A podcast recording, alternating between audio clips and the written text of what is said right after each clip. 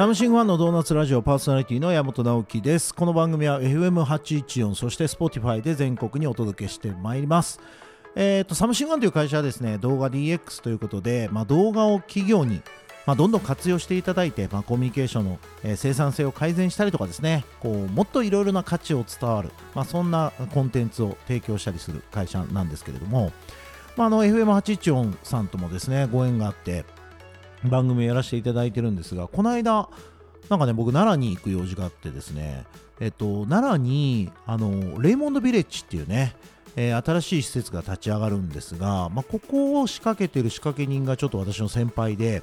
まあ、その施設の方に見学行って、まあ、サムシングファンも何かご一緒できないか、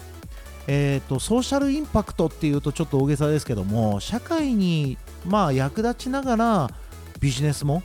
しっかりと伸ばしていくと、まあ、そういったことに挑戦してる先輩で、えー、とその施設を案内してもらいながらなんか僕らもいろいろできるんじゃないかなと思いを馳せる、まあ、そんな時間をね奈良で過ごさせていただきました。でなんか往復車で行ったんですけどもあそうだ814聞かなきゃと思ってですね あの iPhone にチューニング合わせて、えー、と番組をいろいろ聞いてました。なんかいいですね。あの まあなんかこう今まさにこれ流れてると思うんですけどもなんかもちろんね、えー、と大手のえーまあ、ラジオ局の番組って洗練されてていいんですけどもまあ、ハイホーで流れてくるこうちょっとしたあの雑談っぽいというか井戸端会議っぽい、えー、ニュアンスだったりとか地元のローカルな、えー、ネタだったりとか、まあ、こういったコミュニティ FM ならではのなんか雰囲気もやっぱり面白いなと思いながら聞いておりました。まあ、ぜひ皆さん、あの今オンタイムで、えー、ハイホで聞いていただいている方はですね、Spotify でもドーナツラジオで検索していただくと、アーカイブ、過去のものもすべて配信しておりますので、よかったらそちらもチェックしてみてください。今日もサムシングファンのメンバーにゲスト来ていただいていろんなお話伺っていきます、え30分間ぜひ楽しみに聞いてくださいサムシングファンのドーナツラジオパーソナリティの山本直樹です。今日のゲストはですね前回に引き続きましてサムシングファン東京、えー、ディレクターの権藤さんです。よろしくお願いします。よろしくお願いいたします。まあ、前回ねちょっと映画の話とか、まあ、あの過去にまあ滞在されてた南アフリカのお話なんかをいろいろ伺ってきましたが、まあ、動画クリエイターになられたきっかけっていうと何かあったんですか？えっとまあ、それで言うと南アフリカでの、えー、寮生活っていうのが結構一番大きくて、えー、寮生活だとその暇な時間に何をするのかって結構選択肢は少なくて、うん、えーとまあ、スポーツ観戦テレビでスポーツ観戦してる子もいるんですけどやっぱり映画がすごい多くて、うん、みんな映画をよく見てたので、まあ、一緒になって映画を見てたら、まあ面白いなと思って、うん、まあ、こういうことを自分も、まあ、どっかの延長線上でやれたらすごくいいなと思ったのが最初に映像を目指すきっかけになりました。うん。なんか具体的にどういう行動からスタートした感じですか？えーとまあ、大学受験を控えてたっていうところもあってもともと美術系の大学に行きたいとはぼんやり思ってたっていうのもあってでそうなった時に、えーとまあ、現代美術系の、えー、学科を目指すのか映像を目指すのかみたいな、まあえー、両輪でちょっと受験を考えてたので、まあ、どっちかに受かればその方向で進めようみたいなところで結果的に、まあ、映像学科に受かったので映像の道に足を踏み入れるような形になってたっていうところです、じゃあもしかしたらその、まあ、アーティストというか絵の方に行ってたかもしれない。そうですね。あの結構現代美術面白いなと思ってたところがあったのでまあそこに行っていた可能性もなきにしもあらずかななんて思ってます。へまあ、最近あの、ね、現代アートもなんか日本ではこれからまあ市場が大きくなっていくんじゃないかみたいなちょっと将来性が出てきてる感じですよね。うんうんうん、そうですね、まあ、なんか僕自身は結構その、まあ、英語ができてたっていうのもあってそのテイトだったかなそのいわゆる、えー、イギリス系の現代アートの、まあえー、いわゆるコンペとかをちょっとよく見させてもらっている機会があったんで、まあ、そっちの動向ばかり追ってたんで、まあ、日本の状況はちょっとわからないんですが、まあ、日本だと、えー、村上隆さんだったかな、まあ、現代アーティストとして活躍されてますし、うん、なんかまああの現代アートとその製品のコラボみたいなのも結構頻繁に行われるようになったので、まあ、そういった意味ではそのえー、いわゆる現代社会におけるアートの立ち位置っていうのはなんとなくこう方向性が定まりつつあるじゃないですけど、うん。っていうところもあるのかななんて思ったりはしてます。なるほど。なんかめちゃくちゃ説得力ありますね。この間僕もあの天王ザイルであの寺田倉庫さんがあのちょっとこう、えー、と仕掛けられているアートアートコンプレックスって名前だったかな？なんかその倉庫を2つね大きく改造して、えー、といろんな現代アートのギャラリーさん入られていてでまああの見に行ったりとか、まあ、最近だとあのジブリ展とかあの去年バンクシー展一昨年かな？えーされたりとかして、まあ、たくさんこう人の流れを街に作るアートの力で作るみたいなことされていてでギャラリーで売ってる絵というか、まあ、販売してる絵はやっぱりすごい高額なものが多いんですけどももう一つそのアートカフェみたいなものを立ち上げられてそこは結構日替わりで若手のアーティストさんがあの絵をまあ委託販売できるっていうことでこうコーヒーを飲みながらとかビール飲みながらいろんなアーティストの絵を見て気に入ったものがあれば、まあ、大体3万円ぐらいから買えるみたいな、まあ、そういうのを手掛けられていてなんかすごくあの刺激を受けましたね。でその寺田倉庫さんはそのアートの保管もされていてなんかこう、まあ、僕らではちょっと想像つかないですけどやっぱりこうお金持ちって最後はアートに行くんだなみたいななんかそういうのをちょっと実感したんですけども。なるほどですね。まあなんかあの結構世代的には特に今の世代的にはこうニューラグジュアリーなんて言って、まあ、自分のその自己充実みたいなところすごく重きを置いてる人っていうのは増えてきたっていうふうに思ってて、なるほど。でなんかその文脈の延長線上にその自分の生活空間に美術を置くアートを置くっていうのが、まあ、若干流行りだしているのかななんていうふうにも思ったりしていてなんか、まあ、もちろんそのお金ができるとアートに行くっていうところはあのすごく同意するんですけどあのそれがこう一般の社会の中にもだんだん馴染んできてるんじゃないかななんていうふうに思っていてなんかそこが個人的にはすごく新鮮だななんて思って見てます。ニューラグジュアリー、えーちょっともう早速使います。あの今日から。はいありがとうございます。まあでもそのね現代アートの道もありましたけどもその動画をまあ大学時代から学ぶということで実際道に入ってどどうでした？その映像の世界っていうものは。いやーこれがまたすごいところだなと思ってまああらかた予想はしてたんですけど想像をちょっと上回る凄さだなという印象はありました、っていうのも大学のやっぱり実習で、えー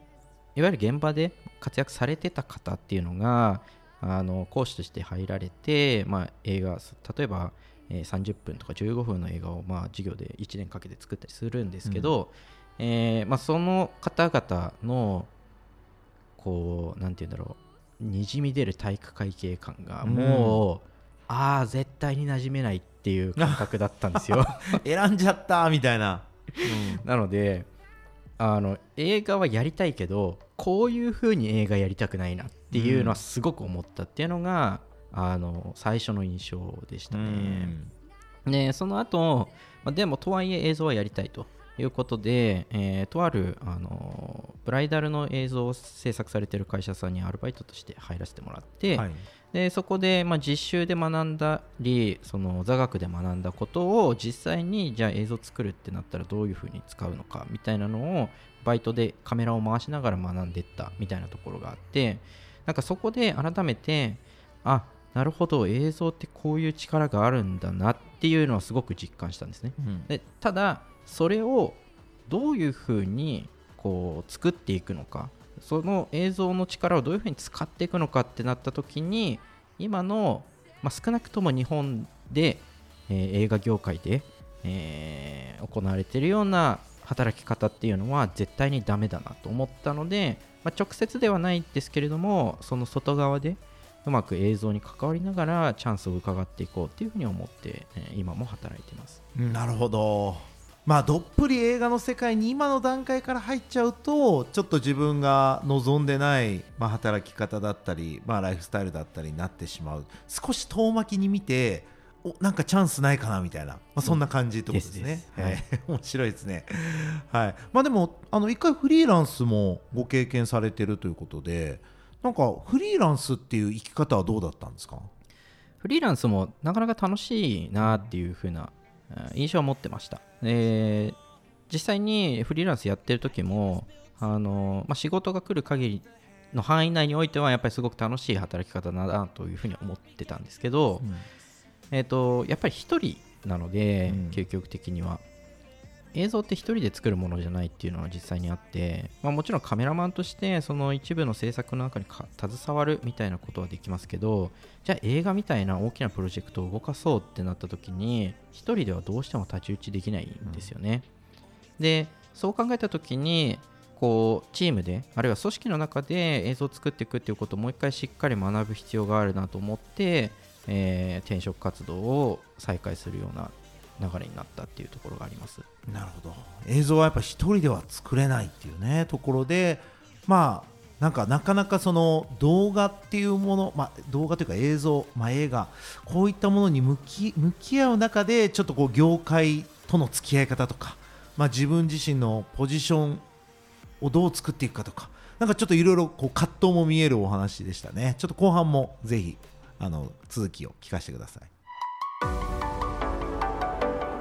サムシングファンのドーナツラジオ、えー今回はね前回に引き続きまして権藤さんゲストお越しいただいてます、まあ、あの動画っていう世界に入ったきっかけからですねこの、まあ、映像の世界のちょちょっとまあ体育会系、まあ、厳しさですかねこう昔ながらのこう体質だったりとか、まあ、でもその映像の業界にどうかかっていくのかっていうちょっと苦悩のお話。まあ、そして動画映像っていうのは一人で作れないっていう、まあ、その気づきの部分ですよね。で、えっとまあ、今もまだその道途中だとは思うんですけれどもなんかこれからこういうところが希望だなって思われてるところまあとはいえ今もここは葛藤だなって思われてるところ両方あると思うんですけどどどうですか？どっちのお話からでも。えーとまあ、先に悪い話をするとまだまだ課題が多いなっていうふうには正直思ってます。っていうのも、えーとまあ、前回の収録の時にも少しお話出たと思いますけど日本の良さと悪さってあってで悪さの中にそのどうしてもこう集団を内に内に向けてしまいがちというかどんどんどんどんクローズになっていってしまいがちっていうところがあってで今から組織を作るってなったらやはりそこはオープンにしていくっていう姿勢が絶対に必要なんですけどまだそれがあなんて言うんだろうな。実行されている段階に、えーないんじゃないかなっていうふうに思ってるっていうところがあの個人的な見解で、まあ、それもあってまだまだ課題は多いなというふうに思ってます。で希望があるとすれば、えー、とこういう過酷な環境だからこそ、えー懸命に頑張っていいものを作ろうとしている人っていうのがまだちらほらいてでそういった人たちがどうやって本当に羽を広げて飛び立てるのかみたいなところを考えられる人が増えていけばすごく大きな希望になっていくのかななんていうふうに思ってます。なるほど。なんか実際今サムシングファンっていう環境におられるわけですけどもなんかそこはあ権藤さん自身にとってはどういう意味がありそうですか？そうですね、まあ、一つは実際にあの会社として映画を作られたことがあるっていうのはすごく大きなあのポイントかなというふうに思っていてでもちろんそれはその綺麗事だばかりではないと思うんですけども、えー、とそれはその会社という組織の中で映画を作るっていうことができるっていう一つの事例としてすごく大きなあの意味があると僕は思ってて、まあ、そこに、まあ、僕が映画を作れるかどうかそのサムシングファンという会社の中で映画を作れるかどうかはひとまず置いとくとして、えーそういった会社に映像の力で貢献するっていうのはすごく僕としてもあの意味があるっていうふうに思ってるので、まあ、そういった意味で、まあなんか、まあ、裁量権持って働かせていただいてるっていう実感もありますけど、まあ、ここでこう何か大きな成績というか実績作れたらいいななんていうふうに思ってるっていうところはありますね。うんなるほどまあどんなやっぱり物事でもやっぱこう二面性というか、まあ、表と裏みたいなお話があって、まあ、映画業界って結構それの最たるものですよねやっぱこう作品として世に届けたいっていう思いもありながら、まあ、ビジネス的な側面でどう工業的に成り立たせるかみたいな側面もあったりとか。まあ、あの働いてる人たちはすごくやりがいがあるけれども、まあ、一方ですごく搾取されているような体質があったりとか、まあ、そこは非常に難しいなと思います。まあ、あの僕も経営者としてなんかよく二宮尊徳さんのなんかこう理想なき何でしたっけ？えっ、と理想なき経済は罪であり経済なき理想は寝言だみたいなまあそういう言葉があると思うんですけども、まあ、あれもすごくその通りだなと思っていてやっぱバランスだなと思うんですよね。でまあ先ほど映画はまあ映画まあ映像は1人では作れないというお話があったと思うんですけども実は会社もまあ当たり前で1人では難しくてでこれ大切なのはあの全員違うユニークスキルを持ってるっていうところとやっぱユニークマインドを持ってるってところなんですよね。だから唯一決まってるのは会社は Going コンサーン継続していくってことだけが共通の目標目的なんですけどもここさえ守れればいろんなユニークスキルユニークマインドを持ってる人たちができればそれをオープンにしてでテーブルに乗せてでそこからまあ刺激とか気づきをシェアし合いながらまああの全体的にアップデートしていくみたいな。なんかこういうところが大切かなと思ってまして。やっぱりあの南アフリカのお話じゃないですけどもいかにこのオープンテーブルを持つかっていうところがすごく重要かなと思ってるんですよね。なんかその辺でなんか近藤さんが今年2023年まあちょっと仕事っていうフィールドもそうですし、まあ、もしかしたらプライベートも含めてかもしれませんが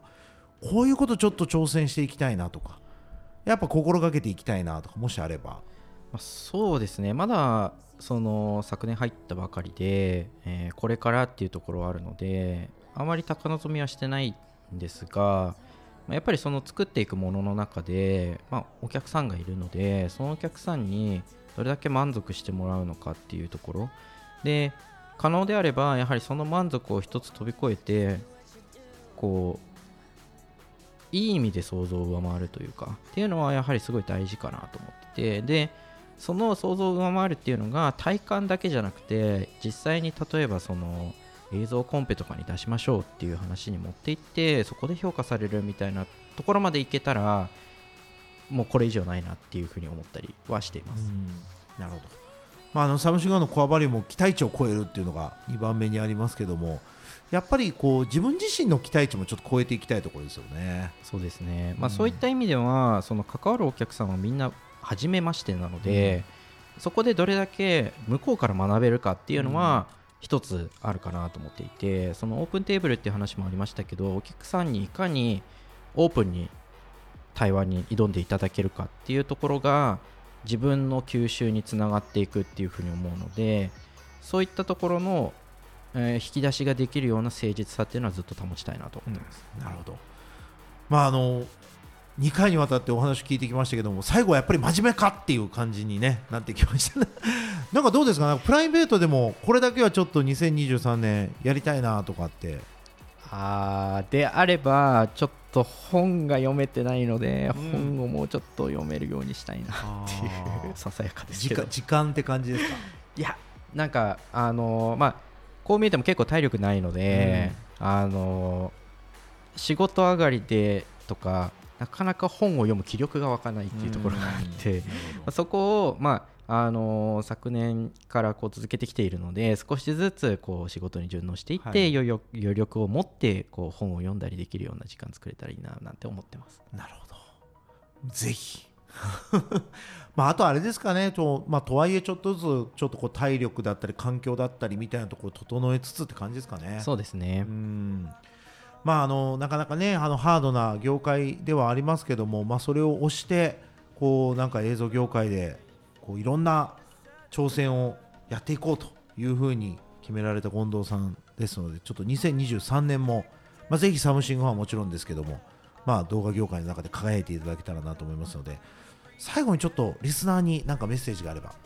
そうですね、まあ、映像、映画が好きで映像をやる人って、やっぱり映画がすごい至高だと思って挑んでいる方多いと思うんですけど、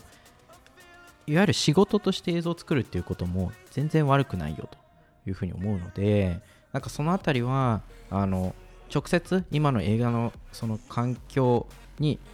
こう後ろ後ろ向きに足を踏み入れるぐらいだったらちょっと仕事として映像を作ってみませんかっていうところも踏まえて、えー考えていただいたらいいんじゃないかななんていうふうに思ってます。ありがとうございました。またあの機会があればぜひ出演してください。ありがとうございます、はい、よろしくお願いします。ありがとうございました。サムシングファンのドーナツラジオエンディングに入りました、まあ、今回はですね2回にわたり、えゲストとしてサムシングファン東京のディレクター権藤さんお越しいただきましたまあ、映画、そうですよね、まあ、ちょっと、あのー、本編でもお話しましたけども、サムシングファンのメンバーに好きな映画なんですかってうっかり聞こうものならですね、まあ、すごい熱量で返ってきたりするんで、僕はめったに聞かないんですけども、まあ、ただ、あのー、やっぱりこう、僕らこう価値を映す仕事 Highlight the Value っていうのを掲げて仕事をしている中でなんかこう一つこの価値っていうものはいろんな側面があると思うんですけどもこの物語だったりとかですねバックグラウンドだったりとか、まあ、誰かが生み出したものだったり、まあ、そういった側面があると思うんですよね、まあ、それのそのストーリー性みたいなものを、まあ、日常的なこのコンテンツ開発でももちろんやっていくわけですけどもまあ、どうしても、えっと、僕らがやってるのっていうのはこうクライアントお客様の価値を移すイコール見てる視聴者が何を見たいのかとか何を知りたいのかっていうところ、まあ、ここはかなりがっつりなんですよね。